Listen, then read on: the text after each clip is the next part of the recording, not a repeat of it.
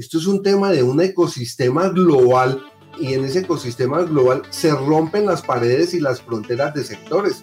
Quizás las mayores oportunidades para muchos de nosotros están fuera de lo que hemos conocido toda la vida y de la manera tradicional que siempre hemos hecho los negocios. Caracol Podcast presenta Amigos TIC, tercera temporada. Buenos días, buenas tardes y buenas noches. Bienvenidos una vez más a un episodio de Amigos TIC, el podcast de tecnología, innovación, emprendimiento y transformación digital, que como todas las semanas nos reunimos aquí en Caracol Podcast de Caracol Radio. Como siempre con mis queridos amigos TIC, hoy nos faltan dos de ellos. Damos un especial saludo a Emilia Falcao Restrepo, a quien la recordamos siempre, la extrañamos siempre. Y bueno, también ah, ya, ya sabrán quién nos faltó. Vamos a pasar lista primero entonces. Arranquemos con don Jole Restrepo desde Cajicá, Colombia. Bienvenido. Hola, Víctor. Bueno, hoy no estoy en Cajicao. Sigo en Cundinamarca, pero estoy desde Girardot, Cundinamarca. Ah, desde Ricaurte, más exactamente, me imagino. Sí, señor para ser ah. exactos. Ricaurte con Dinamarca. Bueno, bueno, perfecto, muy bien. Bienvenido, don Jole. Arroba gracias, Muchas gracias y un saludo a todos los que nos oyen. Muy bien. Don Santiago Pinzón Galán, ¿desde Abu Dhabi o desde qué latifundio? Arriba rating, buenos días, buenas tardes, buenas noches. Aquí reportándome desde el hemisferio, siempre ubicado desde la zona de la OEA. Muy bien identificado. Bueno, muy bien, desde Occidente. Lo, raro es que para los que nos están viendo, ven que Santiago está de noche. O sea, estamos grabando, todos estamos de, día en la mañana y Santiago está en, falso, un lugar donde ya está de noche. Está Aquí está saliendo el sol. Aquí está saliendo el sol. Antes está en San Francisco, algo así. Ok. Bueno, muy bien. Listo, pues diría el que faltó, que hoy sí no estamos completos. Yo creo que Víctor tiene razón. El generador de los fake news, una vez más, brilla por su presencia y esta vez por su ausencia. Bueno, sí, no, no, en realidad sí extrañamos, aunque sea para que nos haga bullying, a Mauricio Jaramillo Marín. Mauricio, de verdad, lo extrañamos, lo necesitamos con puntualidad, pero como venimos diciendo desde 1997, te queremos y vamos a rehabilitarte. Bueno, pues quiero contarles también quién nos acompaña hoy como nuestro invitado, a quien le damos el paso también aquí es les cuento que él es reconocido como uno de los mejores IT managers de Colombia, lo ha sido así en tres ocasiones, cuando dirigió las áreas de tecnología de empresas como Avianca, Propal, Comeva, con su marca personal, que es arroba Javier Simpleman, ha logrado más de 30 mil seguidores en LinkedIn. Actualmente es el CEO de Salto Cuántico. En esos 30 años de experiencia ha laborado en diferentes sectores como la energía, el transporte, el sector farmacéutico, en la manufactura, por supuesto en el industrial, en el sector público, entre otros. También ha sido auditor, consultor y emprendedor. Le damos entonces una bienvenida a Javier Alexis García. Javier, bienvenido.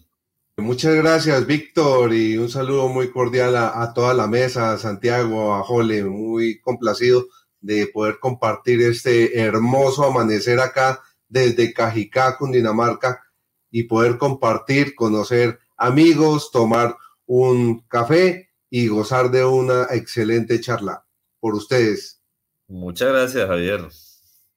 Tomémonos un tinto, seamos amigos, decía una cuña radial desde hace más de 30 años. Lo sé por Wikipedia, porque yo, muy pollo. Yo, yo iba a decir eso, la verdad por YouTube no he visto ese, ese video, no sé si Víctor lo estuvo en la producción. Ay, bueno, bueno. Pues muy bien, de verdad, Javier, muchísimas gracias y creo que pues empezamos con una, una pregunta fundamental. Siempre me gusta ir de lo general a lo particular. y es que nos cuente un poquito de qué se trata esto de el salto cuántico, porque además usted es coautor de un libro que se llama El salto cuántico. Así es, así es, Víctor. Bueno, les cuento rápidamente la historia. A lo largo de mi carrera profesional, pues he tenido mucho que ver trabajando con empresas de todo tamaño, el segmento corporativo, empresarial, pymes. Y pues también he tenido la oportunidad en estos años de emprender cinco veces. Y en cinco veces he fracasado en mis emprendimientos personales. Y así como he fracasado en mis emprendimientos eh, profesionales, he visto como consultor, como asesor, como coach, también el fracaso de muchas empresas. Entonces, esta idea, junto con mi socio Oscar Cárdenas, el otro autor del libro, surgió en la búsqueda de qué es lo que pasa, por qué en el caso específico de las pymes, las pymes fracasan tanto. El tema en las cámaras de comercio, pues creo que es un dato, Santiago, que es el hombre de las, de las cifras, de los datos, las cámaras de comercio, y no solamente en Colombia, sino a nivel global, manifiestan que más o menos el 75% de las empresas que se inscriben, las pymes, fracasan antes de dos años, dos años y medio. Entonces dice uno, bueno, ¿por qué sucede esta situación? Otro dato, siguiendo reforzando los datos, en, en noviembre del año 2019, es decir, antes de la pandemia, encontramos un dato muy interesante de Forbes que decía, mire, el 87% de las empresas en el mundo se encuentran en procesos de transformación digital, aprovechando todo este tema de la cuarta revolución.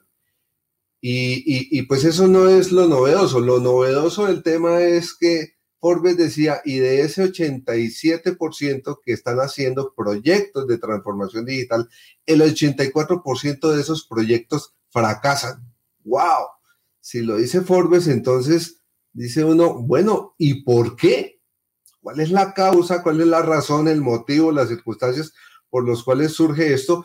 Y en ese afán de buscar soluciones y de mirar por qué está sucediendo esto, nos surgió con Oscar la inquietud de averiguar qué era lo que estaba pasando ante todo este ruido digital de la tecnología, como lo llamamos, y creo que en alguna oportunidad hablábamos con alguno de ustedes que efectivamente hoy en día a todo se le pone transformación digital y ese es el ruido. Entonces, ante ese ruido digital que hay, eh, cuando hay mucho ruido, no lo deja uno escuchar, no lo deja ver bien, no lo deja pensar.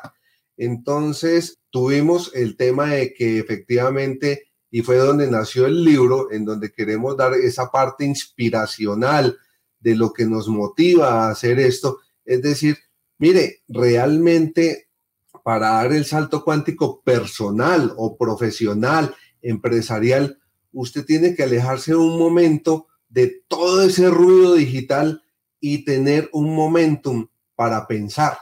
Y quisimos entonces expresar mediante este libro, cuyo subtítulo es No es transformación digital, es transformación de negocio.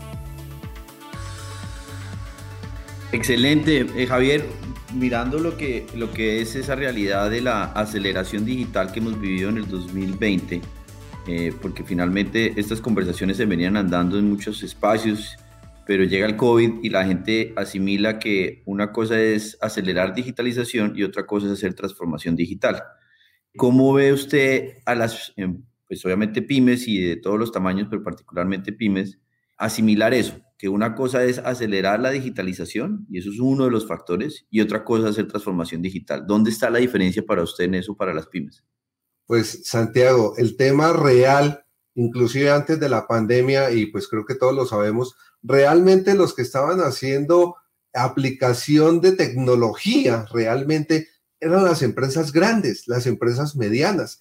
Realmente las pymes en el diría yo, 90% de los casos, estamos hablando de situación quizá antes de la pandemia, no tenían, ni siquiera han entrado al tema de, digitalización, ¿cierto? E, esa es la realidad que quizá, y, tú muy bien lo mencionas, a raíz de la pandemia, entonces el boom o el salvavidas que todo el mundo ha visto, el falso Mesías, como decimos, el falso Mesías, el falso Mesías es la transformación, el hecho de, digitalizar procesos no te garantiza nada.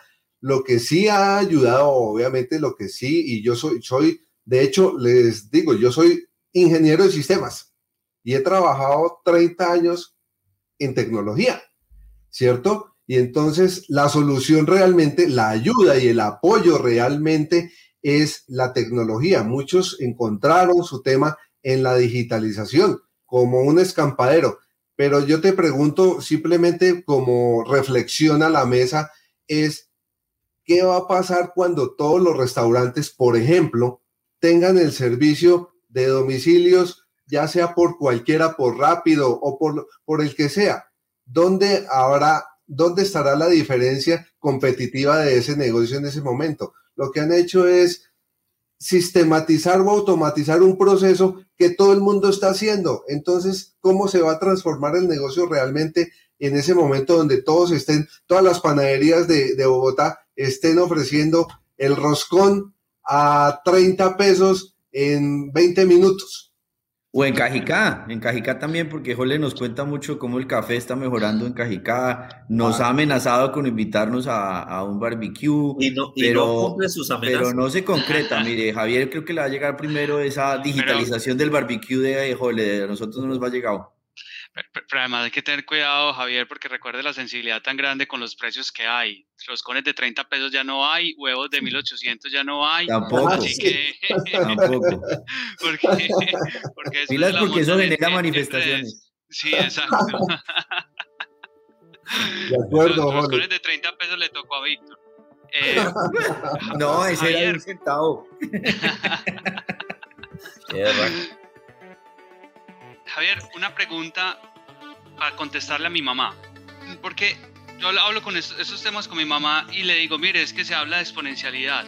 Y después le digo, no, es que se habla del salto cuántico. Y ella me dice, ¿y, y cuál es el afán? ¿Qué se van a inventar después? ¿La velocidad de la luz o no sé qué? ¿Cuál es el afán? ¿Por qué cada vez estamos diciendo esto es más rápido, más rápido, más rápido, una cosa más rápida que la otra? ¿Cómo le respondo a mi mamá? Bueno, realmente la respuesta para mí eh, es mi, ma- mi madre, que en paz descanse, también me hacía esa pregunta. Y yo le decía realmente, madre, el salto cuántico para cada uno de nosotros como seres humanos es diferente. El salto cuántico de Jole es muy diferente al salto cuántico de Santiago, de Víctor o de la mamá de, de uno. Yo encontraba eh, efectivamente con este tema de un empresario en Duitama, dueño de, una fábrica de colchones, ¿cierto? Le contamos el cuento del, del salto cuántico y él decía, no, no, no, no, no, no, no. A mí no me venga con tecnologías, nada, yo soy feliz con mi negocio de colchones. Es más, durante la pandemia he vendido más colchones que cuando no había pandemia. El tamaño del salto cuántico de este señor dueño de, de una fábrica de colchones en Duitama era simplemente incrementar su producción 50 colchones al mes más y punto. Entonces, a eso voy, es que el salto cuántico de cada uno, el nombre es rimbombante, por así decir, pero cada uno tenemos nuestra aspiración. Eh, tal vez algunos tienen la aspiración de que el salto cuántico es ser más rico y más grande que el señor Bezos o que eh, Mark Zuckerberg o que no, el, el salto cuántico mío personal es poder transmitir mi conocimiento y poder ayudar a la mayor cantidad de gente posible a través de lo que yo hago y eso es lo que a mí me hace feliz. Ese es mi salto cuántico. Para algunos eso será de este tamaño, para mí lo es todo. Javier, las, las empresas, las pymes, en efecto, pues tienen distintos niveles de, resistencia y otros, digamos, de adaptación, de adopción de este tipo de, de saltos cuánticos. En general, el empresario, el emprendedor colombiano, ¿cómo es? ¿Han podido verlo en comparación con otros del vecindario? Eh, como tú lo mencionas, Víctor, el tema de las pymes es un tema eh, muy, muy, complejo y esta semana, por ejemplo, sacamos para responderte, efectivamente sí lo hemos visto, en Latinoamérica y más España hay 13 millones de pymes, ¿cierto? La, la CEPAL eh, sacó un informe hace un mes en donde dice, mire, para el 2021 y estando ya en junio del 2021, se prevé que 2.7 millones de pymes van a desaparecer de Latinoamérica y eso impacta en 8.5 millones de empleos, ¿cierto? Y esta mañana veía un informe en, portafolio y en la República en donde dice, mire, a enero del 2021 solamente en Colombia desaparecieron 500 mil micronegocios, ¿cierto? Imagínate, si la CEPAL decía que eran 2.7 millones y solo Colombia es 500, eh, el dato exacto son como 501 mil micropymes. Entonces, ¿cómo, cómo, cómo derroga uno ese tema en donde hay un escenario totalmente diferente? Y hay otro dato muy, interesante en que eh, el diario La República y Mastercard dijeron definitivamente la recuperación económica del planeta depende de las pymes. Vaya usted y compare eso con el dato de la CEPAL. Y un tercer dato, Víctor muy interesante eh, que sale en, el diario El Espectador la semana pasada, en donde dice el 74% de las pymes no creen que vayan a tener una recuperación rápida. ¿Qué escenario tenemos ahí? Pero no nos podemos quedar ahí. Obviamente con el tema, por así decirlo, pesimista. Entonces uno dice, y aquí la reflexión es, bueno, y entonces, ¿quién está ayudando a las pymes? Aterricemos el tema. Nadie va a ayudar a las pymes. Nadie va a ayudar a tu negocio. Tu negocio lo tienes que levantar con la berraquera de Colombian people, Latin American people, eh, human people. Eso es lo que tenemos, eso es lo que, lo que hay que hacer. Hay que apersonarse y buscar las oportunidades que hay inclusive, claro, la tecnología te apalanca, pero realmente lo que tienes que, que en este momento es quitarte como, como pyme, como emprendedor, como dueño de empresa, si es que no ha desaparecido y si ya desapareció, quizá ese no era el negocio que, que te tiene destinado el destino. Hay que quitarse la venda de, de los ojos y hacer un poquito que ha sido parte de la experiencia que hemos tenido y fue fruto de lo que escribimos en el libro, hay que hacer dos cosas. Una, quitarse un poco el, ego personal para poder ver lo que no quiero ver y, hay que descubrir en un entorno de, del ecosistema de negocios, porque es que ya aquí debemos romper el paradigma de ya no hay sectores, ya no hay industrias, ya no hay una especialización. Esto es un tema de un ecosistema global y en ese ecosistema global se rompen las paredes y las fronteras de sectores. Quizás las mayores oportunidades para muchos de nosotros están fuera de lo que hemos conocido toda la vida y de la manera tradicional que siempre hemos hecho los negocios. Muy bien. Bueno, pues a ver, yo ya que Santiago va preparando su caja torácica para el siguiente dato. Estoy flaquito, estoy flaquito, no me la monte. No, no, no, no, no. Yo estoy diciendo es que ya, ya hay una, hay una buena disposición, porque después de los tres datos, tres datos así en el último envión que se mandó eh, Javier. Sí, es pues como el salto cuántico de datos. Exactamente. Quiero invitar a ver cómo no se deja poner la pata don Santiago Pinzón Galán en Ojo al Dato. Ojo al dato, ojo al dato, arriba rating. Yo también voy con combo para que Jole se ponga un poco sensible. El primero, eh, hace pocos días en el Senado de la República se aprobó el proyecto de ley 192 de Cámara, que habla precisamente del trabajador virtual.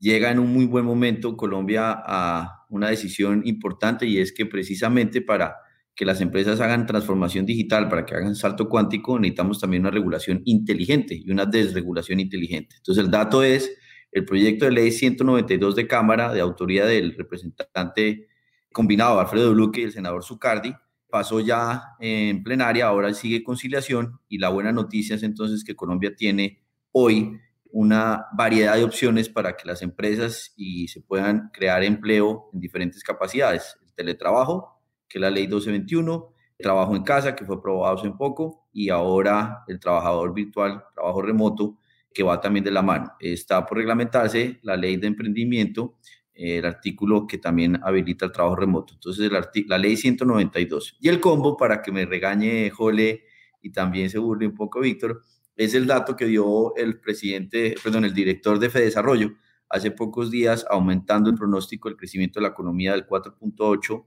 que se esperaba para 2021 al 7.1. Entonces, dos buenas noticias, reactivación económica, posibilidades de ser mucho más competitivos para trabajar y ser mucho más consistentes en la transformación digital. Ojo al dato, ojo al dato.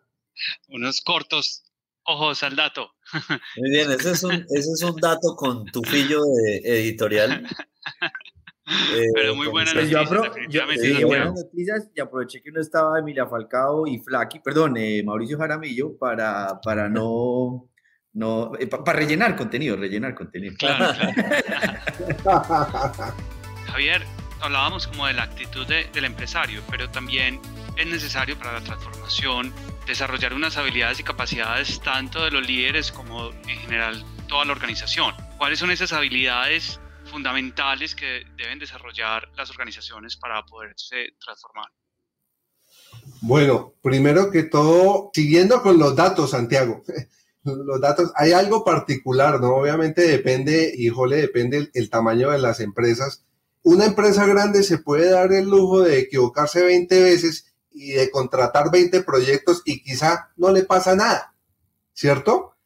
Quizá un, un pequeño empresario eh, una pyme no se puede dar ese lujo de, adquirir un conocimiento experto. De hecho, en las estadísticas para el tema de las pymes, y es un tema también global, dice, mire, nueve de cada diez pymes no tiene acceso a asesoría, ¿cierto? Entonces ahí es donde, donde Jole viene, viene el punto de vista de decir, bueno, y si la gente no tiene acceso, porque es que aquí estamos mirando, aquí, aquí debemos mirar es el gran volumen, ¿cierto? Uno dice, y otro de los datos que leí esta mañana es que en este momento hay 4.1 millón de, desempleos en Colombia, ¿cierto? Entonces uno dice, bajo esa perspectiva, y bueno, obviamente son los expertos de decir, es que la economía o, o, más bien el PIB va a crecer 7 lo que sea,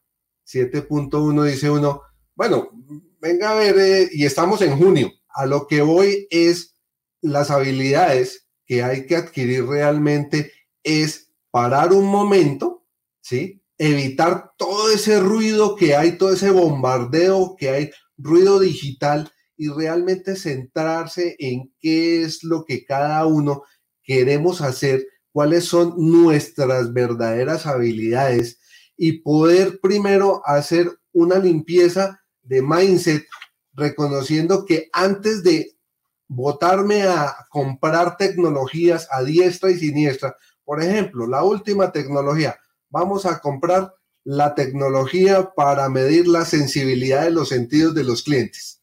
Estoy hablando cualquier cosa. Entonces todo el mundo está abocado a, mirar tecnología, mirar tecnología. No, venga a ver, paremos un momento.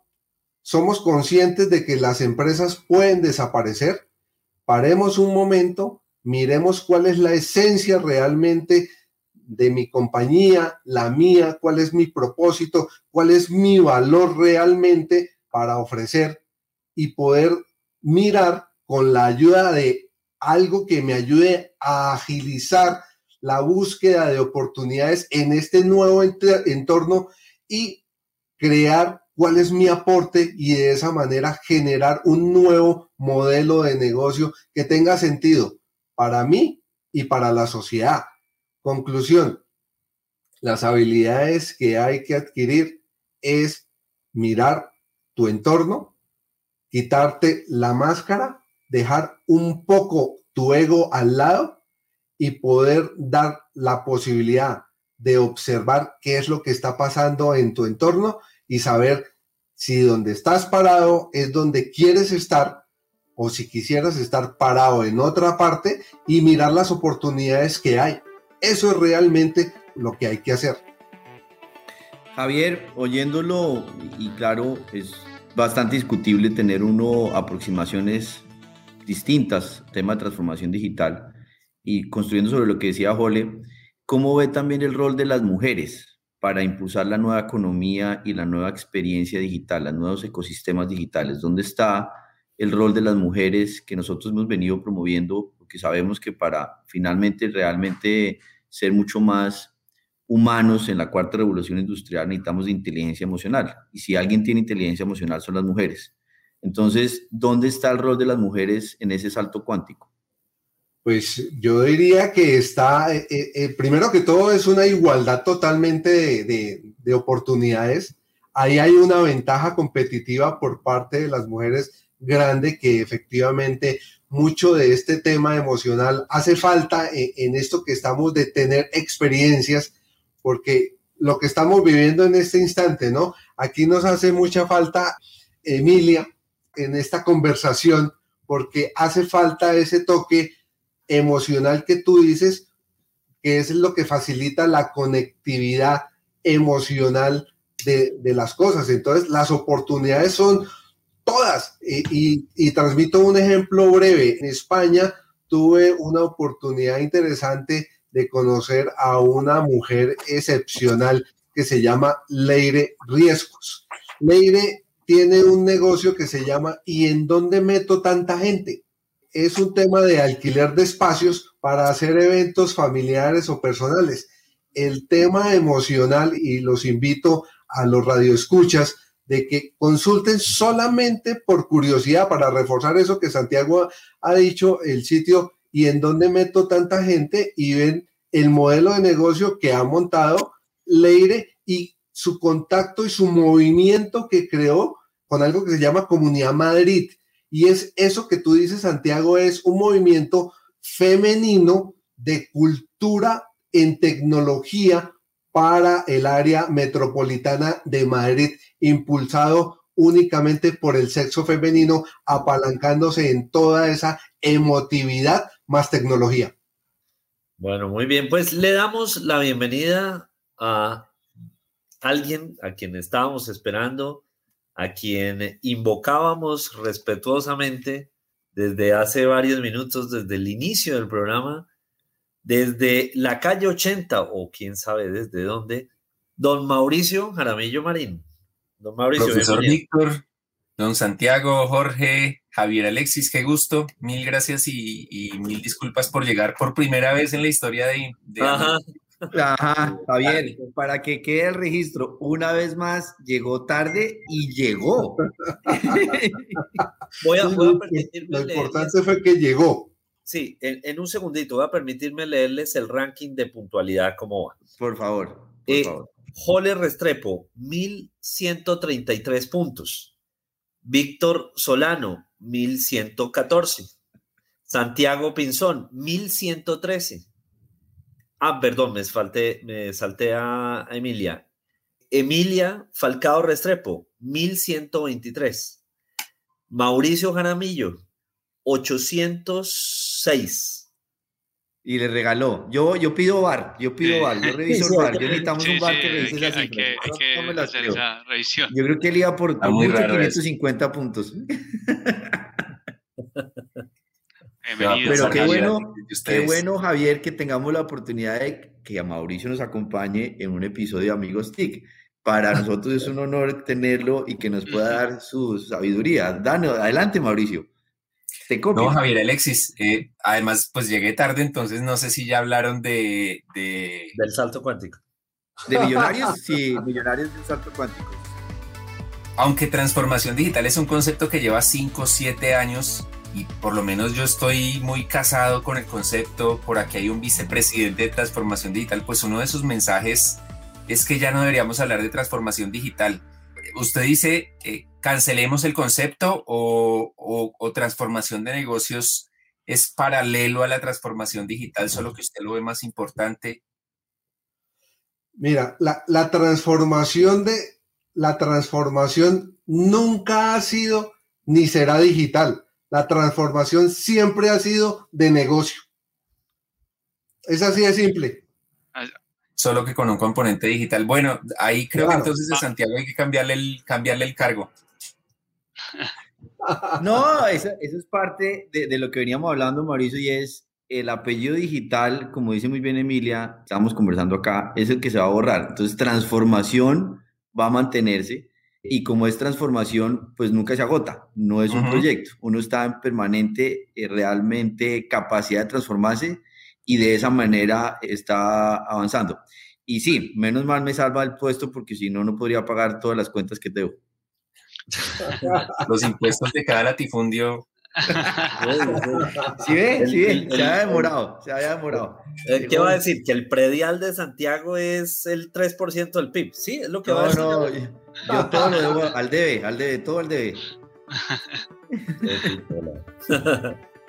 Hemos hablado mucho, mucho de las pymes en general, pero vos considerás que hay algunos sectores más sensibles a, a esta transformación o a todos es por igual o bueno, hablemos un poco, un poco de, de los sectores. Ok, bueno, Jole, muy interesante pregunta. Y aquí, como siempre, y más con el tema de, de pandemia o lo que estamos viendo de post pandemia, es claro que hay unos sectores de la economía que han ganado con la pandemia y otros sectores de la economía que han perdido. Aquí, como todo, tenemos ganadores y perdedores. Unos han perdido mucho más que otros, ¿cierto? Entonces, acá el, evidentemente el sector, por ejemplo, de los domicilios, llámese el que sea, domicilios.com, Rappi, evidentemente, y todos los fabricantes de, servicios, videoconferencia, StreamYard o todos estos, pues obviamente esto ha tenido una burbuja gigantesca en donde ha crecido exponencialmente su negocio. En cambio, pues hay otros sectores que no han tenido la misma, la misma suerte. Entonces, evidentemente aquí el tema se vuelve claramente una búsqueda de oportunidades para, para, para todos nosotros. Entonces, para muchos negocios que han desaparecido, quizá pues ya como todo se cumplió un ciclo y ese era el negocio que le dio a uno su manera de vivir, su, su sustento, o como decía Santiago ahora, gracias a Dios mantengo mi empleo para poder pagar mis cuentas, ¿cierto? Entonces, igual todo el mundo vamos a tener que hacer exactamente lo mismo en buscar entonces el reto aquí para todos los sectores, independientemente ganadores y perdedores, obviamente con mayor sensibilidad social al gran, al gran volumen, está el reto es, bueno, ¿cuáles son las oportunidades? ¿Cuáles son mis oportunidades? Aquí se rompen muchos paradigmas como lo que uno tal vez ha escuchado eh, en el pasado, lo que le, infringían, o por lo menos a mí es, vea, mijo, mi mamá, oportunidades solamente hay una en la vida. Si usted la aprovecha y deja pasar el bus, pues no más oportunidades. Eso ya hoy en día no es tan así. En este momento estamos plagados de miles y millones de oportunidades. Simplemente tienes que visualizarlas y escoger las que van de acuerdo con tu estilo de vida y emprendimiento. Sí, Javier, y no es bueno hacer inventario de sectores ganadores y perdedores porque de pronto algún alcalde por ahí eh, bien nos oye y le da por poner impuestos a los ganadores. A los de acuerdo, de acuerdo. Muy ganadorcito. Muy ganadorcito, venga. Que no salga de esta mesa, que no salga de esta mesa, de acuerdo. Bueno, yo quiero, aprovechando entonces eh, esa, esa intervención, invitar a Jole a que nos acompañe para saber qué está pensando en voz alta. Don Jole Restrepo desde Ricaurte. Bueno, estamos hablando de, saltos y los saltos se dan hacia adelante o se dan hacia atrás.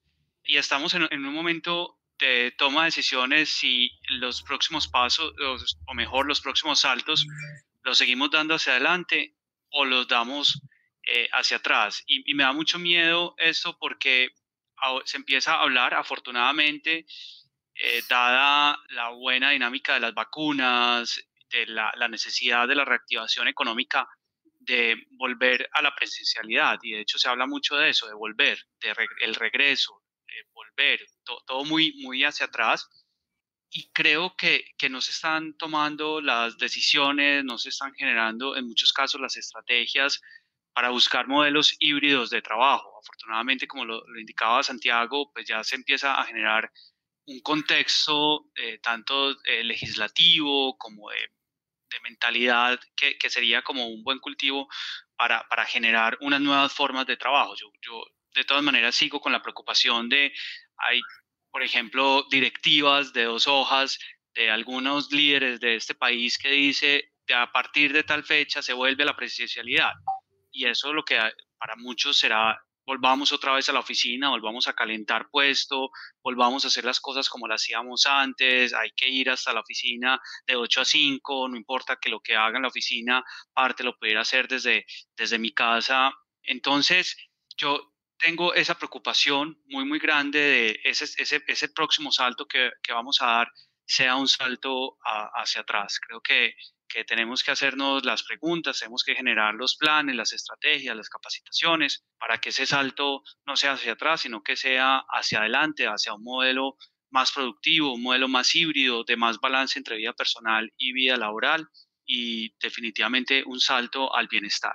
Entonces, esa, esa es mi preocupación y ese es mi pensar en voz Totalmente acertado, Víctor lo que dice Jole es el punto más importante y es necesitamos hacia adelante, ir hacia adelante, no, ir, no es el tema de volver. lo que pasó en febrero de 2020 era una historia, una realidad, y ahora necesitamos, como dice muy bien Jole, es construir lo que sigue y poderlo hacer como corresponde. Entonces, gracias Jole por compartir eso, porque creo que si algo hemos hecho en este podcast durante este tiempo es ayudar a que cambiemos la mentalidad y no puede uno volver a la mentalidad de febrero del 2020, después de haber vivido un año y pico en pandemia, sino más bien hay que construir lo que queremos para todos y ahí va el punto. Creo que la mejor definición, no tenemos que volver a calentar nalga, necesitamos ser más competitivos y realmente ser mucho más avanzados.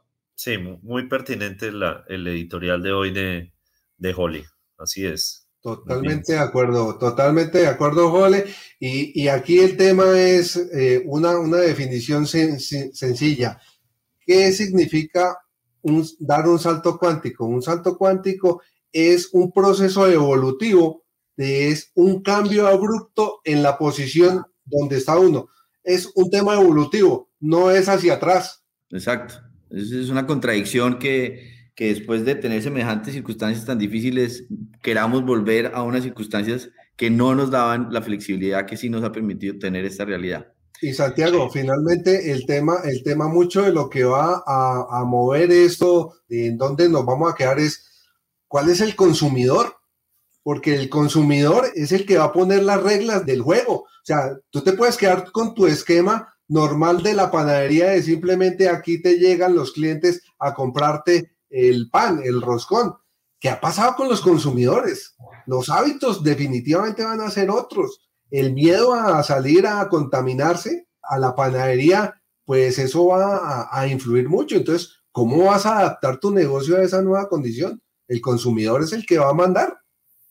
Y porque todos queremos un mejor mundo, todos queremos eh, un desarrollo sostenible, los ODS, o sea, resetiémonos para eh, construir una mejor sociedad, no, no volver. pero, pero ahí pero ahí como, como decía mi abuela, Dios lo oiga, Javier, porque, porque el consumidor te puede hacer, o sea, puede demandar hacia adelante o puede demandar hacia atrás. Yo que trabajo B2B, tengo mucho miedo que vuelva a pasar lo que me pasaba antes de la pandemia, que si yo le hacía una propuesta a un cliente y si no iba a su oficina a presentársela, sino que le decía, yo se la presento por teleconferencia, él me decía, él pensaba que es que yo no le estaba dando la suficiente importancia a esa mm. propuesta y a esa reunión. Entonces, mm. él, siempre le decimos que el consumidor nos va a jalar hacia adelante, pero el consumidor y el cliente también nos puede hacer retroceder. Por eso es un tema de aprendizaje colectivo y de, un acuerdo casi social de, hombre, vamos hacia adelante y lo que aprendimos no lo perdamos.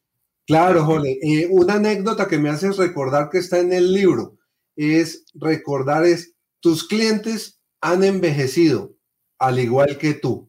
Uy, esa es una máxima de Víctor que aplica todos los días.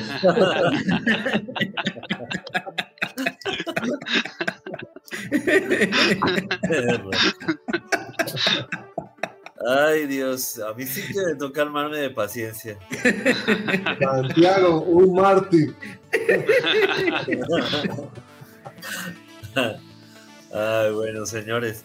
Bueno, pues tuvimos esta semana en Amigos TIC a Javier Alexis García, el CEO de Salto Cuántico, coautor de un libro homónimo y alguien que nos insiste en esta máxima. No es transformación digital, sino transformación de negocio. Nos vemos la próxima semana aquí en Amigos TIC por Caracol Podcast en Caracol Radio. Hasta la próxima. Hasta luego. Muchas gracias. En el próximo capítulo con Mauricio puntual. Encuéntranos en Instagram como arroba caracol podcast.